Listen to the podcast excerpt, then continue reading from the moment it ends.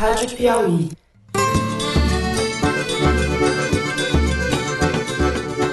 Olá, está começando mais um Foro de Teresina, o podcast de política da revista Piauí, nosso programa de número 53. Eu sou Fernando de Barros e Silva, diretor de redação da revista.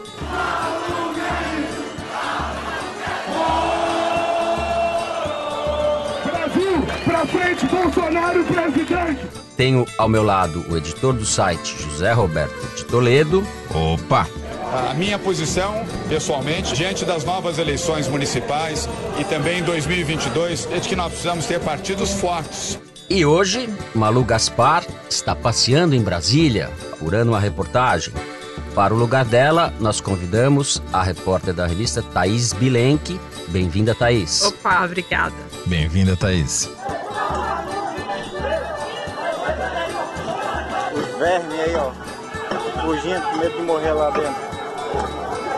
Muito bem, vamos aos assuntos dessa semana. A gente abre o programa fazendo um balanço das manifestações e apoio ao governo Bolsonaro, manifestações que ocorreram no último domingo, dia 26 de maio, e do pacto proposto pelo presidente aos demais presidentes dos poderes. Pela República, a gente vai discutir que pacto afinal é este. No segundo bloco, a gente discute o futuro do PSDB, se é que tem algum, o Partido da Social Democracia Brasileira. Nessa semana, nessa sexta-feira, troca de presidente e tende a ficar cada vez mais sob controle do grupo do governador de São Paulo, João Dória. Por fim, no terceiro bloco, nós vamos falar do massacre dentro dos presídios de Manaus, que deixou um saldo de ao menos 55 mortos essa semana. É isso, vem com a gente.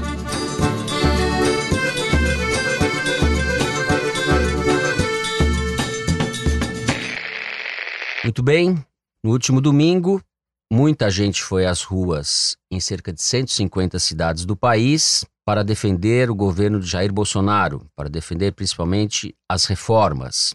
O pano de fundo desses protestos ou dessas manifestações pacíficas, como o presidente fez questão de frisar, era uma crítica, uma hostilidade em relação ao Congresso. Aqui no Rio de Janeiro, o Rodrigo Maia, presidente da Câmara, foi transformado em pichuleco.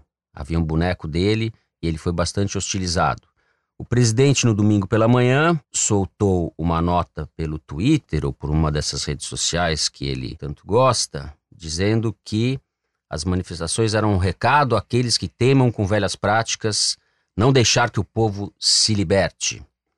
À noite, em entrevista à TV Record, ele mudou de tom e na segunda-feira, ele surfando provavelmente no sucesso pelo menos relativo dessas manifestações, elas não foram estrondosas, mas elas foram expressivas o Bolsonaro convocou o presidente da Câmara, Rodrigo Maia, o presidente do Senado, Davi Alcolumbre, e o presidente do Supremo, Dias Toffoli, para um pacto a favor da República, a favor das reformas. Toledo, que pacto é esse? Devemos acreditar em pacto? Faz um balanço dessa história. Bom, vamos lá. Podia chamar de reunião de capos, né? Acho que é mais, talvez faça mais sentido. É uma reunião que não serve para absolutamente nada, né? Talvez para eles tomarem café e saciarem a fome ali, porque como é que o presidente do Supremo vai falar em nome dos outros 10 ministros do Supremo, como se ele fosse o chefe de uma facção ou de uma falange, né? Ou como é que o Rodrigo Maia vai falar em nome de 513 deputados que são divididos em 30 partidos? É, não tem como é, eles falarem em nome de ninguém, é a mesma coisa o presidente do Senado. Então, foi uma foto op, como a gente chama, né? Uma oportunidade para fazer uma fotografia, sair no jornal, mas o significado político disso é, é muito pequeno. Na verdade, Fernando, eu acho que eu vou voltar lá para domingo. Uhum. As manifestações que eram fundamentalmente contra o Congresso e contra o Supremo, o rótulo a favor das reformas veio depois e é postiço, né? Que as pessoas estavam fazendo lá era efetivamente protestando contra o Centrão, contra o Rodrigo Maia, contra o Dias Toffoli, e por isso esse café da manhã para tentar fazer de conta que não é, que era o contrário. Essas manifestações elas deram um fôlego para o governo Bolsonaro, usando o termômetro que a gente usou até numa reportagem da Thaís aqui na semana passada. Foi o melhor momento do Bolsonaro em muitas semanas.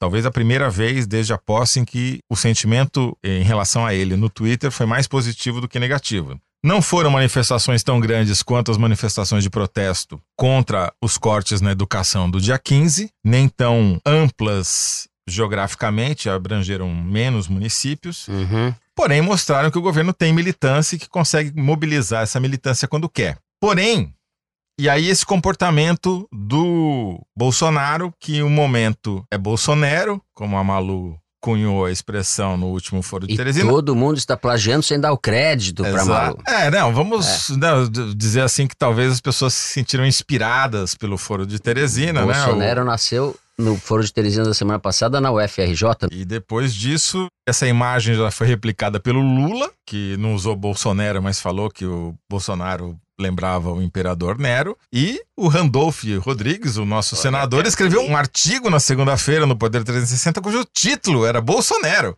Sem dar o crédito, mas tudo bem. Eu nem sei o que é esse foro de Teresina. Você vem falar que eu tô plagiando essa porcaria desse programa. Eu tenho desconfianças do que vai naqueles Pendrive. pendrives que ele recebe lá, viu, Fernando? Mas enfim. O problema é que o incêndio do Bolsonaro no domingo voltou para queimar as togas do PSL no Senado na terça-feira à noite e chamuscar a reputação tanto do Sérgio Moro quanto do Bolsonaro. Por quê? Porque na terça-feira à noite o Senado aprovou a medida provisória da reforma ministerial sem o COAF no Ministério da Justiça, que era um dos motivos das manifestações de Certo. domingo. Ratificou o que a Câmara já havia decidido, certo? Exatamente. E foi absolutamente uma pantomima ridícula, desculpe o pleonasmo, porque eles fizeram uma manifestação no domingo para que o COAF, que é o Conselho de Fiscalização das Operações Financeiras, que pegou o Queiroz, por exemplo, estivesse sob a tutela do ministro da Justiça, ou seja, do Uhum. Sérgio Moro. E daí, na terça-feira, o Sérgio Moro e o Bolsonaro escreveram uma carta para os senadores pedindo para eles não votarem para que o COAF ficasse com o Sérgio Moro. Quer dizer, uma coisa de louco. Você faz uma manifestação pedindo para o COAF ir para o Moro. Daí o próprio Moro, o presidente, escreve uma carta para os senadores dizendo: olha, não aprova isso, por favor. Por quê? Por dois motivos. O motivo formal era que, se o Senado aprovasse isso, a MP tinha que voltar para a Câmara e ela corria o risco de não ser aprovada até segunda-feira, que é quando ela caduca, e daí você tem que recriar mais Uhum. sete ministérios que foram extintos. O motivo real é que ninguém acredita no Bolsonaro nem no Sérgio Moro no Congresso. E por conta disso, havia a suspeita de que se o Congresso não aprovasse, como de fato acabou não aprovando, a ida do COAF para o Ministério da Justiça, o Bolsonaro, com uma canetada, fosse através de um decreto ou de outra medida Uhum. provisória, fizesse a demagogia de fazer isso, e daí eles já já estavam criando meio que uma vacina. O resultado, porém, foi que ele precisou fazer esse compromisso por escrito para justamente evitar essa manobra, mas mesmo assim, 29 senadores do MDB, do PSD, menos do PSL, que é o partido do presidente, acabaram votando pro COAF e pro, pro Moro. Ou seja, deu tudo errado. O efeito foi exatamente o contrário do que eles previam. Agora, o comportamento do Rodrigo Maia foi, no mínimo, cauteloso nessa reunião, né? É, eu tenho a impressão que o Rodrigo Maia teve que voltar algumas casinhas depois desse Uhum. domingo. Ele teve que, de alguma forma, fazer um recuo tático, ele e o Centrão, porque o Centrão vinha sendo abordado de uma forma um pouco mais genérica e domingo ele ganhou um rosto, que era o rosto do Rodrigo Maia, que, enfim, Uhum. nacionalmente não era tão conhecido assim. Eu acho que o Rodrigo Maia precisou assumir um lugar diferente. Ele ainda tá estudando, pelo que me falaram as pessoas que trabalham com ele, que são próximas a ele, estudando como é que ele vai se comportar diante desse cenário novo de protagonismo. De certo ponto de vista, eles acham que é importante que o Rodrigo Maia se comporte como adulto, né, e não caia nas provocações que Bolsonaro e bolsonaristas de forma geral façam a ele. Algum adulto precisa ter, né, Thais? Pois é, mas a gente tem que ver porque nem todos os deputados do Centrão, enfim, as pessoas que jogam junto com o Rodrigo Maia, têm comportamentos de adulto necessariamente. Muita Uhum. gente fica inflamando ele, defendendo que ele vá para enfrentamento e tal. E o Rodrigo Maia também não tem sangue frio, né? Ele esquenta também. Agora, mas ele saiu desse encontro, desse café da manhã com o Bolsonaro, dizendo que tinha que consultar os líderes. né? Eles acordaram o tal pacto que ficou anunciado para ser feito dia 10 de junho, alguma coisa assim, não é isso? E o Rodrigo Maia não garantiu que estava aderindo àquele pacto, mas ele está fazendo pantomima, para usar a expressão do Zé, que ia consultar a Câmara. Enfim, ele teve uma atitude, no mínimo cautelosa. Eu acho que ele não teria como não ir ao Bolsonaro, o presidente chama, mas ele também não Foram- se rendeu totalmente ao teatro que o Bolsonaro está armando. Eu acho que essa semana tem sido uma semana de um pouco de teatro, um pouco de gestos. Uhum. O Rodrigo Maia, na segunda-feira, convidou os deputados do PSL, por meio do Vitor Hugo, o major, o líder dos miseráveis. O líder dos miseráveis, Major Vitor Hugo, Por meio dele, convidou para um jantar na casa dele, na residência oficial. Esse jantar já foi adiado. Na terça-feira, ele tomou café da manhã com o presidente. E, segundo o Vitor Hugo, está marcado também um jantar com o Vitor Hugo, Rodrigo Maia e Bolsonaro na quinta-feira. Vitor. Hugo é o mordomo, né? Ele só marca Vitor Hugo e o Rodrigo. Maia, que não se falavam, né? Porque E agora. o Vitor Hugo soltou um negócio, um meme desse, com um saco de dinheiro, falando que o Rodrigo Maia. Que isso era queria- diálogo, né? Que era diálogo e A gente não precisa explicar o Vitor Hugo, O porque você já Vitor definiu Hugo o é Vitor o Hugo. Bolsonaro, né, Não, na não, o Vitor Câmara. Hugo Ele é o aquilo que você Bolsonaro, falou, ele é o ele líder é dos miseráveis, nada além disso. Ele é a encarnação do Bolsonaro. Engraçado Espero que quando só ele. que o Major Vitor Hugo não seja presidente da República daqui a 30 anos, depois de vários mandatos, saca? Hum. Imagina isso? Nós vamos cumprir nosso destino, como diz Chico Buarque. Essa terra ainda vai cumprir seu ideal. Então, Major Vitor Hugo na presidência da República. Ah, se virar um imenso canavial lá em Matão, a gente já tá preparado. Mas o fato é que, assim, o Maia fez aí esses gestos. Eu acho que por isso, Uhum. de alguma forma, o governo fica um pouco mais fortalecido, pelo menos momentaneamente, né, durante essa semana. E o Rodrigo Maia, depois do café da manhã com o Bolsonaro, foi para o Ministério da Economia e saiu de lá pedindo pressa na aprovação da reforma da Previdência, tentando, de alguma forma, acenar com o calendário do governo, que era de aprovação ainda nesse semestre, uma coisa que o Centrão já estava deixando de barato, que ia ficar para o semestre que vem, com certeza. É, agora tem uma reportagem hoje na Folha dos repórteres Angela Boldrini Hoje, e Rani Bragon, quando mostrando gravamos. que talvez seja o verdadeiro significado desse café da manhã, que é o Bolsolão. Ficou acertado, segundo os repórteres da Folha, matéria recebeu manchete no site do jornal, que o governo vai dar 10 milhões extras para cada deputado que votar a favor da reforma da Previdência. Muito bonito. Assim, é dinheiro por cima do pano, vamos deixar claro, não tem nada de legal, é apenas digamos assim, uma manifestação da novíssima política patrocinada pelo governo Bolsonaro. Além dos 15 milhões das emendas que eles têm direito, além das emendas de bancada, os deputados que votarem a favor da reforma da Previdência vão ganhar esse mimo de 10 milhões de reais. E os líderes dos partidos que entregarem os votos vão ganhar 20, ainda tem um prêmio por Um bônus de participação. é, um bônus de uma é, administração moderna, né? Se você consegue entregar, você ganha mais, entendeu? Isso é uma grande armadilha do governo, porque, na verdade, é uma prática que já se fazia antes, e o governo, por falar, falar, falar contra, dá mais visibilidade para uma coisa que poderia não ter tanto assim, né? né? E vai vender isso como provavelmente uma nova política. Vai negar, né? Primeiro eles vão negar que, que- que estejam fazendo. A gente mas- fica esperando a próxima pegadinha do Bolsonaro contra o Congresso, porque ele age assim. Esse tipo de comportamento, a instabilidade é o padrão dele, né? Ele, como eu escrevi até no Twitter, ele parece mais interessado em transformar um Congresso em vilão do seu fracasso do que em aprovar a reforma da Previdência. O paradoxo que a gente viu no Congresso foi resumido pelo senador Omar Aziz, do PSD do Amazonas, abre aspas. O que está acontecendo aqui é o seguinte: a nova política vota contra o Moro e contra os que pediram as manifestações. E os da velha política, que vivem apanhando nas redes, votam pelo COAF com Moro. Fecha aspas. É isso. Antes de terminar, não posso deixar de falar que a nota que no meio dessa confusão toda, ele encontrou espaço para reafirmar a coisa que ele já vinha falando, que quer transformar a estação ecológica de Tamoios, em Angra dos Reis, na nova Cancún brasileira, o que é proibido pela legislação, porque é uma área de proteção ambiental, tem uma usina nuclear ali do lado. Mas o Bolsonaro não se preocupa muito com legislação, né? Esse lugar, a reserva ecológica de Tamoios, foi onde ele foi multado por pesca ilegal em 2012. A multa, como se sabe, foi anulada e o autor da multa, o servidor que estava cumprindo sua função, foi exonerado da sua função. Então é ali que Bolsonaro vai fazer a nossa Cancún. Talvez o pacto possa ser celebrado em Cancún, Toledo. É, o próximo café da manhã podia ser lá, né? Com todos de calção. Todos de Uma calção. cena O. Dias Toffoli, aliás, não sei o que estava fazendo nesse pacto, porque o presidente do Supremo participar de pacto para a reforma da Previdência, que vai desaguar no Supremo, eles que vão ter que julgar a legalidade de uma medida ou de outra. O Merval Pereira, hoje, quarta-feira no Globo, escreve isso, e eu registro pela primeira vez na vida, talvez tenha concordado com o Merval Pereira. Não faz sentido o presidente do Supremo encampar uma proposta de governo, né, do executivo. Ele... Nenhum sentido. Se fosse um pacto em nome de, sei lá, eficiência do judiciário, vai lá, é diferente, né? Só queria dar uma informação aqui que ninguém lembra, mas nesta quinta-feira, dia 30, está marcado um novo protesto É, contra o governo, né? Ou contra cortes na educação, seja lá o que for. E hoje, a oposição, através do Instituto Lula, em vez de estar promovendo o ato que supostamente ela deveria participar, estava promovendo a troca de cartas entre o Lula e o Papa, cada um com as suas prioridades. Muito bem.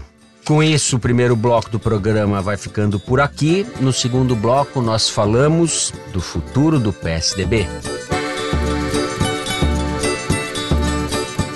Nessa sexta-feira, amanhã, para você que nos ouve, nesta quinta, sexta-feira, 31 de maio, o PSDB vai mudar de mãos. O cargo de presidente do partido, que é hoje ocupado pelo ex-governador de São Paulo, Geraldo Alckmin, será entregue, tudo indica e tudo mesmo, a Bruno Araújo, um ex-deputado federal, indicado pelo atual governador João Dória.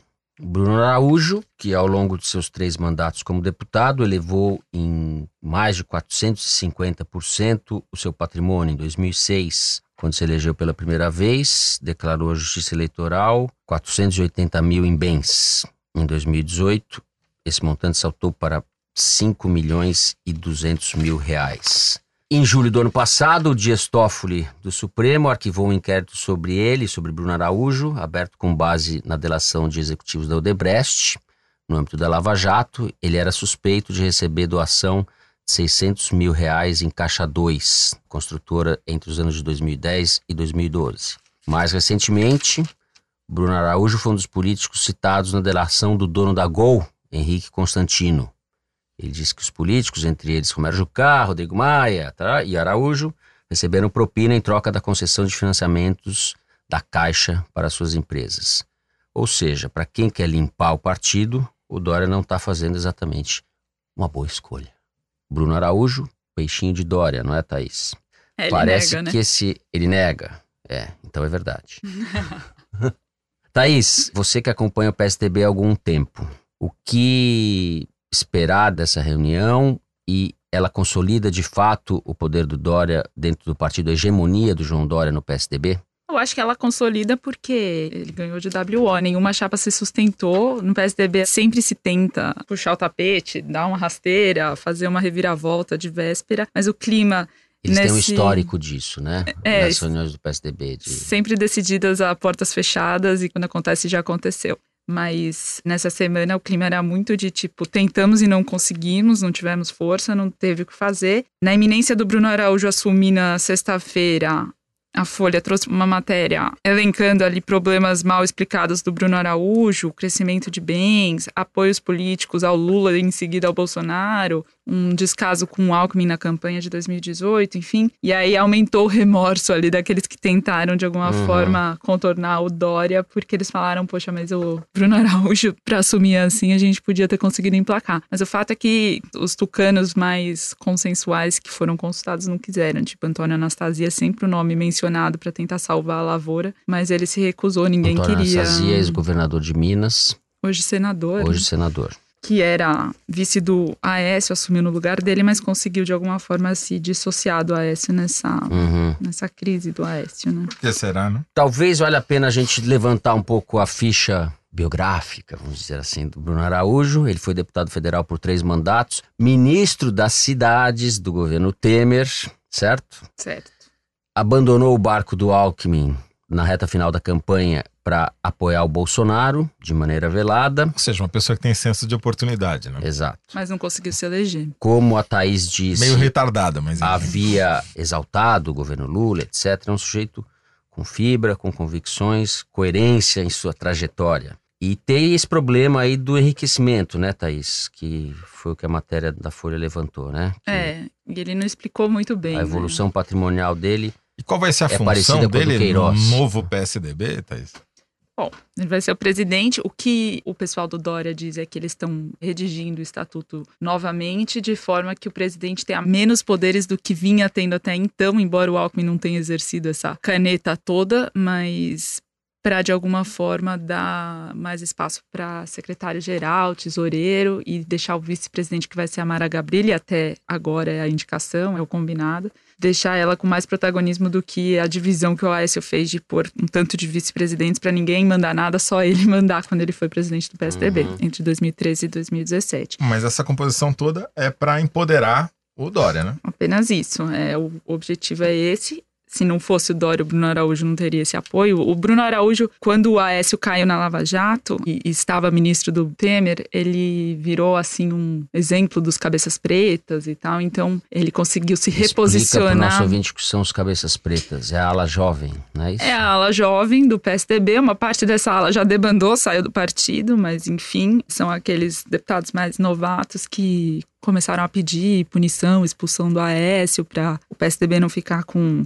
a pecha de que aceita, passa a mão na cabeça de criminoso, etc e tal. Enfim, o fato é que o Bruno está assumindo só justamente por conta do apoio do Dória, mas ele diz, ele insiste em dizer que ele é independente, que ele não vai fazer tudo que o Dória mandar. Blá blá blá, né? Mas o pessoal do Aécio Neves se fia um pouco nessa expectativa, porque o Bruno Araújo, bem ou mal, tem sua experiência política, tem suas habilidades ali. E o Aécio Neves, embora esteja em situações que se complicam dia após dia, essa semana ele teve bens bloqueados novamente na justiça e tal, ele sabe também, conhece muito bem a operação do partido, a operação na Câmara dos Deputados, para onde ele voltou agora nessa eleição.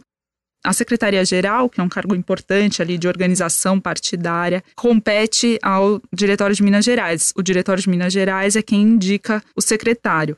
O diretório é presidido agora pelo Paulo Abiakel, que é um deputado federal por Minas próximo ao Aécio. Filho E- do ex-ministro Abiakel, ministro da Justiça na ditadura. Sim. E eles tentam conseguir mais cadeiras na executiva. O Aécio se sente mais confortável com essa indicação do Bruno Araújo? Ele ganha algum espaço interno? Tende a ficar. Não. Eu acho que não. O Aécio não, não tem como se sentir confortável, porque o João Dória diz semana sim, semana também, que quem tiver alguma culpa no cartório ou quem tiver que provar que não tem culpa no cartório tem que se afastar do partido. O tom que ele deu nessa semana foi tipo: pede pra sair, se você tem alguma coisa a explicar, depois. Se quisesse até volta, mas enquanto isso não deixa eu ficar contaminado com o seu problema. Então não acho que ele se sinta confortável. Mas por outro lado, ele não quer. O Aécio tem muita preocupação em não ser escoraçado. Então, assim, ele não quer ser expulso, ele não quer ser humilhado, ele não quer ser exposto publicamente. Então, ele tem muita preocupação em construir, se for necessário, se ele não conseguir contornar essa situação, construir alguma saída menos. um Sei. pouco mais honrosa. Menos humilhante. Essa eleição da executiva PSDB me lembra um pouco aquele quadro do Jô Soares dos anos 80, que tinha um rei bem nanico, lembra? E daí ele ficava perguntando. É um pouco isso, né? O Dória tá fazendo esse cenário todo pra ser ungido como o rei do PSDB, né? Eu não sei se isso vai ocorrer logo ou mais adiante, mas parece que a gente vai ter uma reorganização partidária, né? Porque a turma do PSDB raiz, vamos dizer, os históricos do PSDB, já estão fora do partido na prática, né? O Fernando Henrique está articulando abertamente, deu entrevista para a Folha no fim de semana, candidatura à presidência do Luciano Huck. Eu acho que é isso que O interessa, Armínio né? Fraga tá com o Luciano Huck. Tem um grupo de tucanos ou para-tucanos, esse universo, vamos dizer assim, do tucanismo que se organizou desde o Fernando Henrique, que está agora enxergando no Luciano Huck uma possibilidade ou uma opção de poder ao bolsonarismo. Porque eles não têm nada a ver com o Dória, né? E o Dória não tem nada a ver com eles. Enfim, o partido chama PSDB por título de cortesia essa altura do campeonato. Podia mudar de nome. Partido Novo Novo, talvez. O Dória até PNN. que gostaria. Mas- PNN É, é uma espécie de filial do Partido Novo, enfim. o Com Dória até que gostaria, Miami. né? É, com sede em Miami, exato. Ou Lead de uma vez, né? Que é o nome da Exato. empresa do Dória, né? A minha dúvida é qual será o futuro de Geraldo Alckmin, se é que ele tem alguma. Uma vez eu escrevi, quando ele perdeu a eleição para prefeito em 2008, que não foi para o segundo turno, eu escrevi uma coluna dizendo que ele ia ter que fazer acupuntura em Pindamonhangaba pro resto da vida. Ele voltou e foi governador e tive que engolir a minha coluna. É, Então a gente sempre acha que mata o Geraldo Alckmin. Não, ele... ele- tá lá e volta com firmeza, perseverança. Não, ele não virou acupunturista em Pindamonhangaba, mas virou comentarista da Gazeta, né? Tá certo. Que eu acho que a comentarista é mais. Bom, deixa pra lá. Ele tem, o Alckmin tem um pouco de expectativa de conseguir que a história prove que, na verdade, a facada que tirou ele da eleição. Então, e vocês que- me provocaram, eu não ia falar. Né? Eu não ia falar. Mas o que vai ficar para a história, é. o que vai ficar para a história do Alckmin é que ele construiu uma linha de trem para levar passageiros até o aeroporto internacional de Cumbica em São Paulo, que não chega no aeroporto. É isso que vai ficar para a história. E que agora essa porcaria vai custar mais 170 milhões de reais do meu, do seu, do nosso, para criar um monotrilho que vai levar do trem ao terminal de passageiros do aeroporto. Quer dizer, Alckmin, é esse o seu legado. Opa. Agora, eu queria falar um pouquinho sobre a sucessão presidencial que você começou a falar, e que eu acho que o que importa. Esse negócio da burocracia do PSDB é relevante pelo jogo interno, futuro do Aécio, Assunção, do Dória como reizinho do PSDB, etc. Mas como os partidos não são orgânicos, como você não tem militância, tirando Uhum. uma ou outra exceção, o que interessa são as opções de poder, né? A perspectiva de poder. Quem dá a perspectiva de poder hoje para 2022? O Bolsonaro, embora diga que não, obviamente é candidato à reeleição. O Sérgio Moro é o favorito, no meu ponto de vista, e por isso o Bolsonaro já prometeu colocar ele lá no Supremo para ver se emascula a candidatura dele. E daí você tem, no centro, dois disputando esse espaço, que é, como você já falou, o Luciano Huck nessa do novo, do novo, do novo, né? Fazendo uma articulação com o que sobrou do PSDB, com os espoliados do PSDB, e o Dória como governador de São Paulo, uma, né, aquela história de sempre, é sempre um pré-candidato natural, tentando, com essa rearticulação que a Thaís narrou muito bem na reportagem que ela fez essa semana no site da Piauí Leiam, tá tentando ganhar musculatura para virar uma opção, digamos, de centro, né? E a esquerda tá lá, o Ciro Gomes batendo boca com a Maria do Rosário, o Lula falando mal, a esquerda tá completamente esfacelada e sem opção de poder. Tem esses quatro, por enquanto, estão colocados na rua. Agora, o Dória não é um candidato de centro, é um candidato de direita. Típico de direita. E ele flerta com a extrema-direita, se Não. aproveitou, pegou a onda Bolsonaro e É que a agora quer extrema-direita tá desembarcar. ocupada. Tá ocupada, mas ele é uma extrema-direita gourmet. Não, sim, Ele é uma extrema-direita gourmet. Mas, mas do ponto é de vista de eleitoral, ele vai ficar no meio. O centro é relativo, tá certo? Quer dizer, Tá não, é, certo. não é uma questão ideológica, é uma questão de quem tá de que lado. A direita do Dória tem o Bolsonaro e o Moro. É um espaço em disputa e, e eu também acredito, como você, que dificilmente o Brasil sai dessa experiência bolsonariana para uma opção de centro-esquerda. Seria uma guinada muito radical. O eleitorado e a sociedade brasileira estão muito conservadores. Eu duvido que a gente possa ter uma guinada à esquerda. Demora algum tempo para chegar ao poder. Ponham essa aí na, no registro para É. eu ter que engolir desta vez o microfone, não a coluna que eu escrevi sobre o Alckmin. Mas... Bom, o segundo bloco do programa fica por aqui. E agora chega a hora do número da semana. Todo programa, o nosso produtor Luigi Maza traz pra gente um número informativo ou curioso sobre qualquer coisa. E nós comentamos aqui. Diga lá, Luigi, qual é o número? 526. 526. É a porcentagem do enriquecimento do Bruno Araújo? Não, não é. O que, que é 526? Esse é o valor em dólares que uma empresa precisava pagar para registrar um agrotóxico no Brasil em 2015, segundo a Anvisa, que é a Agência Nacional de Vigilância Sanitária. Nesse mesmo ano, Fernando, nos Estados Unidos, essa mesmíssima operação custava 630 mil dólares. Ou seja, é mais de mil vezes mais caro registrar um agrotóxico nos Estados Unidos do que aqui no Brasil.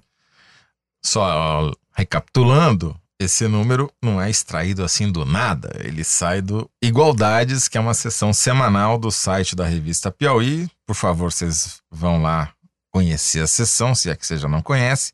E lá você vai encontrar várias outras comparações curiosas sobre o uso de agrotóxicos no Brasil. Uma delas, só para ter o que ver lá também, né? A gente não acabar com o mistério logo de cara, mostra que, embora os Estados Unidos sejam o maior exportador mundial de alimentos, e o Brasil é apenas o quinto nessa lista, os Estados Unidos consomem metade, aplicam metade da quantidade de agrotóxicos que o Brasil aplica nas suas lavouras. Ou seja, a Tá gente tem que é, abrir uma empresa de agrotóxico. É. Hã? a- a- Agrotóxicos Teresina. Para matar o seu java porco. Vamos, Não, não, não, Teresino, Teresino não, Teresino não. Aliás, Teresino está aqui no estúdio acompanhando, já teve uma participação, mas vai ser editado. Muito bem. Vamos para o terceiro bloco do programa.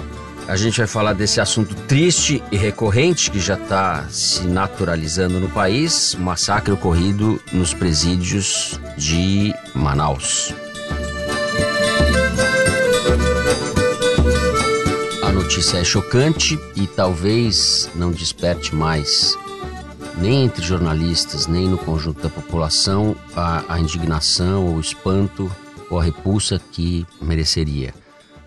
Não é a primeira vez que acontece. No domingo, entre domingo e segunda-feira, pelo menos 55 detentos foram mortos dentro de presídios em Manaus, capital do Amazonas, parte de uma disputa de poder dentro da facção Família do Norte. Toledo, faz um pouco o histórico dessa. A Família do Norte, Questão. Fernando, ela foi criada ou foi fundada em 2006 em Manaus, lá nesse mesmo presídio onde começou o massacre dessa vez, por dois grandes traficantes de drogas, o G e o Perturba. Eu gosto dos nomes sempre. sabe? E eles exploravam uma rota muito importante de tráfico internacional de drogas, que é a rota dos Solimões, que é uma rota fluvial, que leva a cocaína produzida tanto no Peru quanto na Bolívia para a Europa através do Rio Amazonas e dos Solimões. O que, que aconteceu? Essa rota começou a se tornar muito rentável, gerar muito dinheiro, e o PCC, primeiro comando da capital, que nascido em São Paulo, começou a tentar expandir a sua área de atuação para explorar justamente essa rota e começou a batizar, como eles chamam, detentos dentro dos presídios da região norte, principalmente dentro dos presídios de Manaus, que é onde se concentra a maioria dos presos da região. Isso motivou, em janeiro de 2017, o primeiro grande massacre, que nesse caso foi patrocinado pela família do Norte contra os detentos do PCC, para manter essa hegemonia da família do Norte nos presídios da região norte e tentar exterminar literalmente a concorrência do PCC.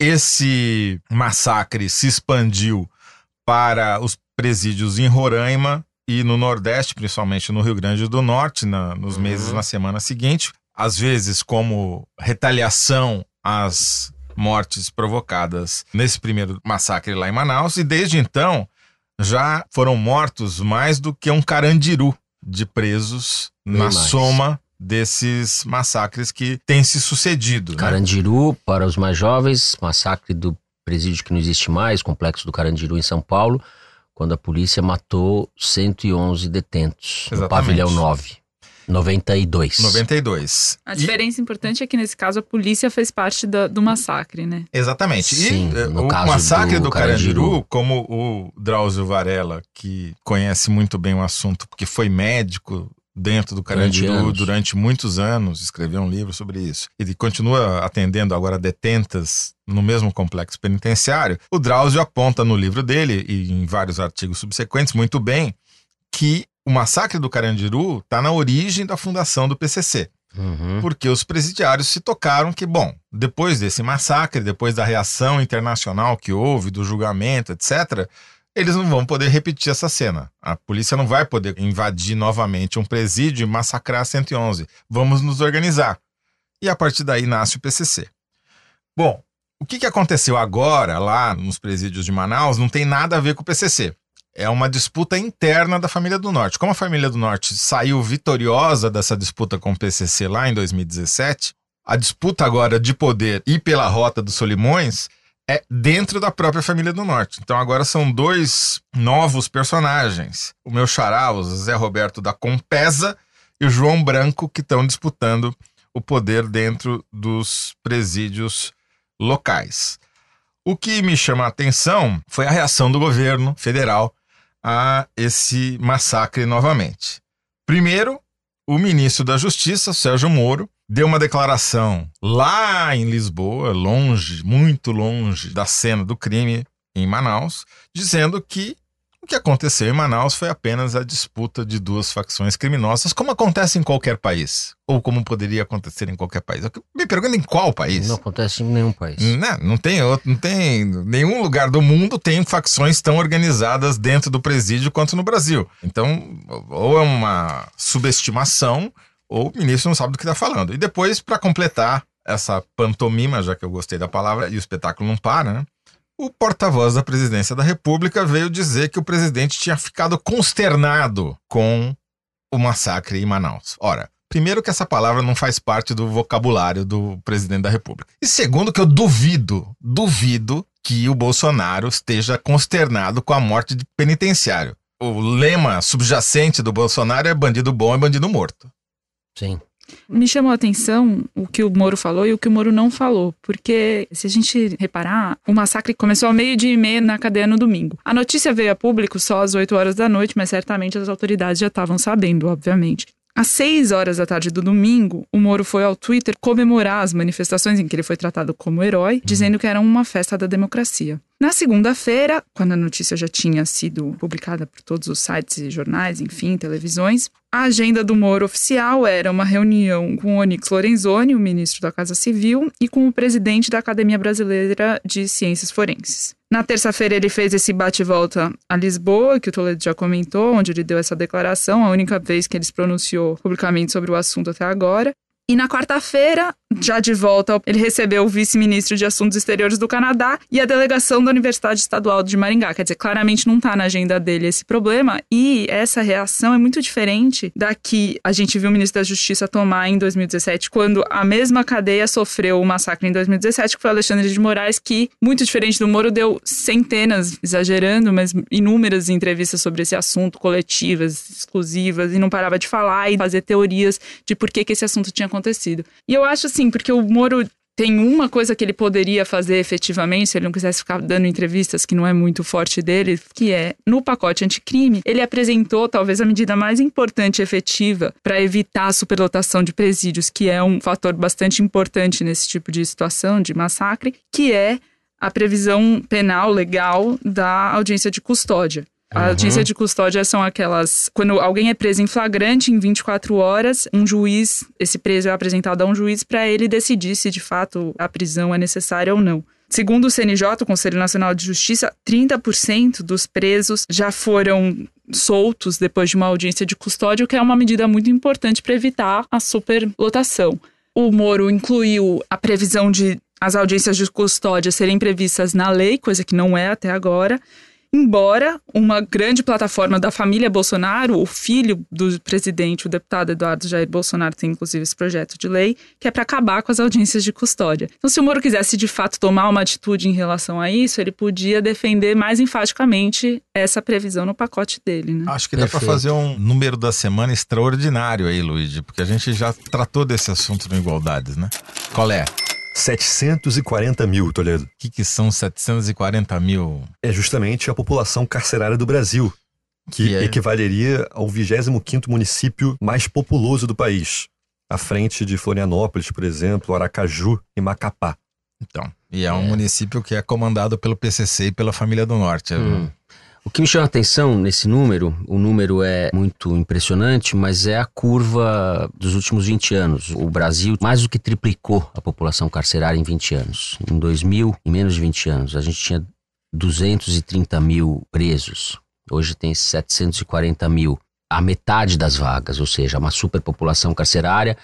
Há prisões demais, a política de prender todo mundo é claro que não está dando certo, porque você está alimentando as facções criminosas e organizando dentro dos presídios e elas se irradiam para a sociedade. É uma ilusão, né? Punitivista de quem acha que prende o cara e está resolvendo o problema, quando você está agravando o Você está problema. fornecendo mão de obra para o crime organizado, E a. superlotando é, os presídios e não está resolvendo o problema do tráfico de droga. A maior parte dos presos é preso por tráfico É. de droga, sendo que não é o grande traficante.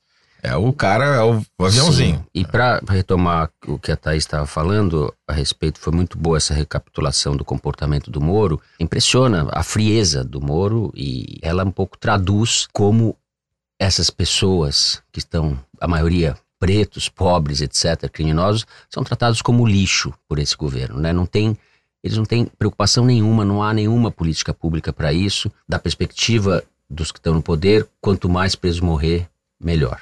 É, apesar do porta-voz dizer que não, Nós estamos na barbárie. é, o comportamento do governo é um comportamento de quem tá pouco se lixando para esse problema. Deixa rolar, né? Deixa rolar. Quanto mais se matarem, melhor. É o que eles vivem falando nas, na- nas mídias sociais, né?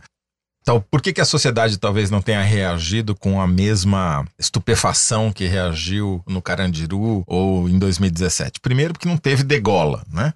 Degola sempre chama atenção. Dessa vez eles foram mortos por mata-leão. É, o MMA levado aos presídios, aquele golpe que você mata a pessoa por asfixia. Mas teve perfuração com escova de dente. Então, Ah. essa perfuração por escova de dente, ela não é tão cenográfica, né? Eles apontam o cabo da escova de dente, transformam aquilo num instrumento de perfuração, no estoque, como eles chamam. E segundo que, como disse o Fernando, as vítimas são pretos, pobres ou pardos, é o PPP. E aí a classe média não se compadece. É isso. O terceiro bloco do foro vai ficando por aqui. E com isso a gente chega ao nosso momento de brilhar. Kinder Ovo. Hoje a Malu não tá aqui pra dar banho na gente, mas eu acho que a Thaís também não tá de brincadeira. Não sei. Kinder Ovo, não sei. Dani, solta o som.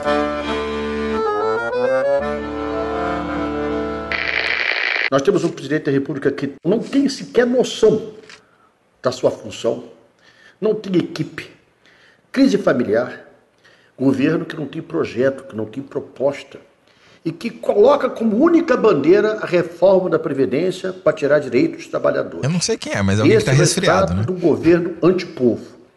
E com esse retrato, muita gente da população, como quem compra o produto na internet, mineiro. votou nele. Quando recebe, você pode dizer assim, não é aquilo que eu comprei.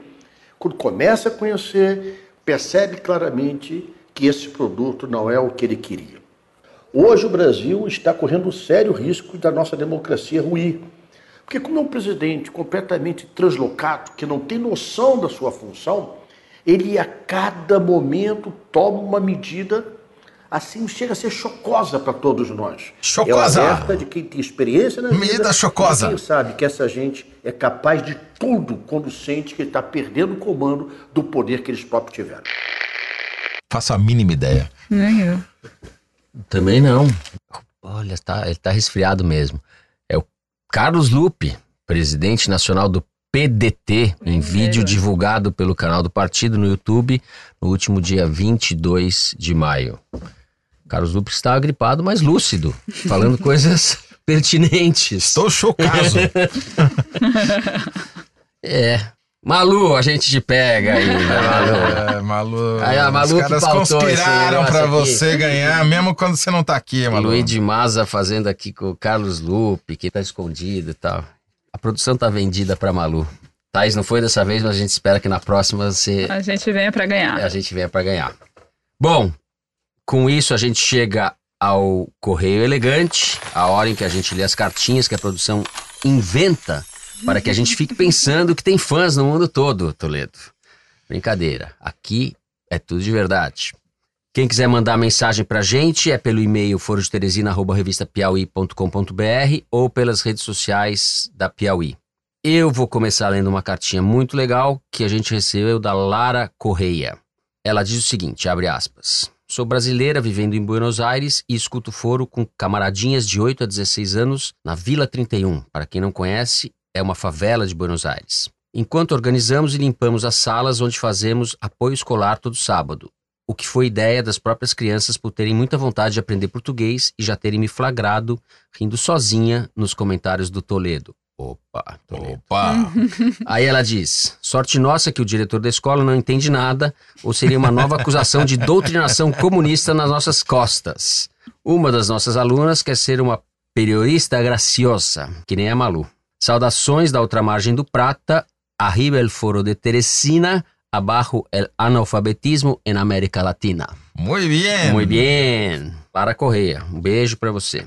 Muito bom. Temos aqui um e-mail do Lucas Carvalho. Ele diz o seguinte: que, ao contrário da grande maioria dos ouvintes bem informados, de origens nobres que se manifestam nessa sessão, ele, Lucas, ouve o foro no ônibus, o popular busão. Como é chamado lá em São Paulo. Então ele pede para que mandem um salve para a quebrada da Brasilândia e do Jardim Elisa Maria. E não esqueçam que o Foro também tem ouvintes na favela. Grande abraço. Grande abraço para o Jardim Elisa Maria e para a Brasilândia, lá na zona norte de São Paulo, e para o Lucas Carvalho no seu busão. E agora, Fernando, se me permite, eu vou ler também uma espécie de desaforo de Teresina. Desaforo. Tomei um puxão de orelha do Daniel, ficou indignado depois de ouvir o último foro. Diz o seguinte: Prezado Toledo, como você pôde cometer a blasfêmia de dizer que Jundiaí tá na Grande Matão? pois Matão tem coxinha de queijo? Matão tem aeroporto? Matão tem Serra do Japi? Matão tem festa da uva? Matão tem cidadãos orgulhosos que sabem cantar o hino municipal? Aliás, onde saiu a notícia do G1 sobre a proibição de caça do javaporco? Foi na sessão Sorocaba e Jundiaí, horas. Até no javaporquismo, Jundiaí lidera. Por fim, é talvez pela falta de conhecimento da grandeza de Jundiaí que o foro tenha perdido a sutileza do comentário sobre um jundiaiense ter um relacionamento com uma moça de Garanhuns. É mais que a distância que separa os dois. Jundiaí é, infelizmente, uma terra reacionária, enquanto Garanhuns, a cidade do Lula. Abraços jundiaiense. Bom, além de jundiaiense, é petista, né, Daniel? Petista! Eu quero dizer o seguinte, em resposta, direito de resposta, Daniel. Matão tem um aeroporto que é mais um campo de pouso, não tem Serra do Japi, não tem Festa da Uva, porém, mais do que coxinha de queijo, tem as coxinhas douradas, que atraem pessoas do mundo inteiro para ir comer as coxinhas douradas. Não é em Matão, é em Araraquara, mas tudo bem, é ali perto. Antes que a douradas. Thaís leia a próxima carta, eu quero registrar aqui que eu só faço o próximo programa se tiver coxinha dourada. Vamos ter que ir lá em Bueno de Andrade comprar, que é o novo polo gastronômico do interior paulista. Bom, também tiveram aqui cartas sobre o episódio passado. A Vitória Batiste da Silva escreveu para o foro dizendo que queria compartilhar algo meio inusitado. Vocês têm estado nos meus sonhos. Opa! Aí ela explica. Caftanianos, não? Sonhos caftanianos. Freudianos, meu inconsciente fez questão de deixar bem clara a minha vontade de ter estado na UFRJ acompanhando a gravação do especial de aniversário. Noite passada, sonhei que Malu, Toledo e Fernando estavam na minha sala, gravando o próximo episódio do Foro.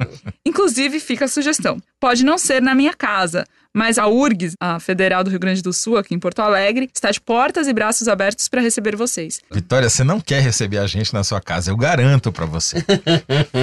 Ó, ela já deu a Dá sugestão. trabalho esse programa. Quem sabe no próximo aniversário.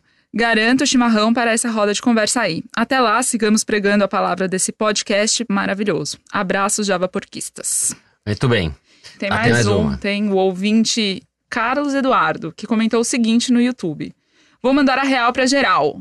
Nós não apenas merecemos, mas vocês nos devem todos os foros com auditório aberto para o público. Somos muitos, uma manada ou vara, sei lá. E sabemos onde vocês trabalham, não nos ignorem. Depois dessa, a gente vai ter que rever nossos procedimentos. hein? Inclusive já tem pedidos É. explícitos aqui. A Beatriz, pelo Twitter, pediu pra gente fazer, gravar o foro lá na USP. E eu tive na semana, a primeira semana de jornalismo da PUC Rio de Janeiro essa semana, e também recebemos pedidos pra ir gravar lá na PUC. Aliás, fomos cobrados. Como é que é assim Muito vocês vão bem. gravar na Eco e não vem gravar aqui na PUC? Bom, estamos devendo dois já. E ainda sobre o episódio Muitos passado. aniversários, hein, pro foro de Tereza. É, sobre o episódio passado gravado lá na UFRJ, eu quero ler aqui o tweet da Jaque Dantas, que escreveu: Paguei mico no metrô falando Glaze, bem alto sozinha com os fones. Foda-se, acertei um Kinder Ovo do Foro de Teresina. É isso aí, Jaque. A gente não passa vergonha sozinho, tá vendo? Aproveito para dar um alô para Maria Fernanda, que nos enviou um e-mail dizendo que é ouvinte assídua do Foro e que apresentou o podcast para as irmãs faz alguns meses. Aí, abre aspas. Acompanhar o Foro virou um programa familiar. Toda quinta-feira à noite, após o trabalho, nós jantamos juntas, na companhia de vocês. Não deixa de ser um karma. Troquei minha liberdade de ouvi-lo sozinha, na hora que eu quiser, e agora sou obrigada, ela põe obrigada com maiúsculas, a esperá-las na casa para dar um play. Até rola uma disputa interna pelo Kinder Ovo. E nessa sou pior que o Fernando. Ah! pior que eu, Maria Fernanda. Não dá. A gente empata. Você tá em boa companhia. É isso. Ela pede que a gente dê parabéns pra Bia, uma das irmãs dela, Parabéns, Bia. que faz Parabéns, Bia. aniversário nessa quinta-feira, dia 30, quando o foro vai ao ar. Muitos anos de vida. Parabéns, Bia. Abraço pra Maria Fernanda e Teresina não- Cecília, que é a outra irmã. Terezinha deu até uma chafurdada aqui em comemoração. Queria registrar também um tweet da Carolina Oms, que se refere a um tweet de uma outra pessoa, que eu não vou citar o nome, que diz assim: Queria gostar, tento há anos, mas aceitei e não tem jeito. Podcast. Para conseguir prestar atenção de verdade em alguém falando por tanto tempo, só se eu estiver apaixonado, fez piada o rapaz aqui no Twitter. E daí a Carolina respondeu muito sutilmente: diz assim, faz sentido. Então só há uma explicação para minha relação com o foro de Teresina. E copiou nós três. Muito bem. Olha, tem mais uma pessoa aqui, uma correspondência internacional do ouvinte Tony, que disse o seguinte: Conheci o foro há alguns meses, mas já considero pra caramba. Acho que nasci pra escutar o foro, afinal, tenho Toledo e Barros no sobrenome. Só não tenho Gaspar, Opa! mas dois de três já tá bom. Faz algumas semanas que estou pensando em escrever pra vocês, mas só tomei coragem após ouvir o programa de ontem, em que vocês leram uma mensagem de um antigo colega de faculdade, o Marcelo Celeza Ramalho, com quem não falo. Araraquarense, Marcelo Ramalho. Opa! Com quem não falo há anos, mas aproveito para dar um alô.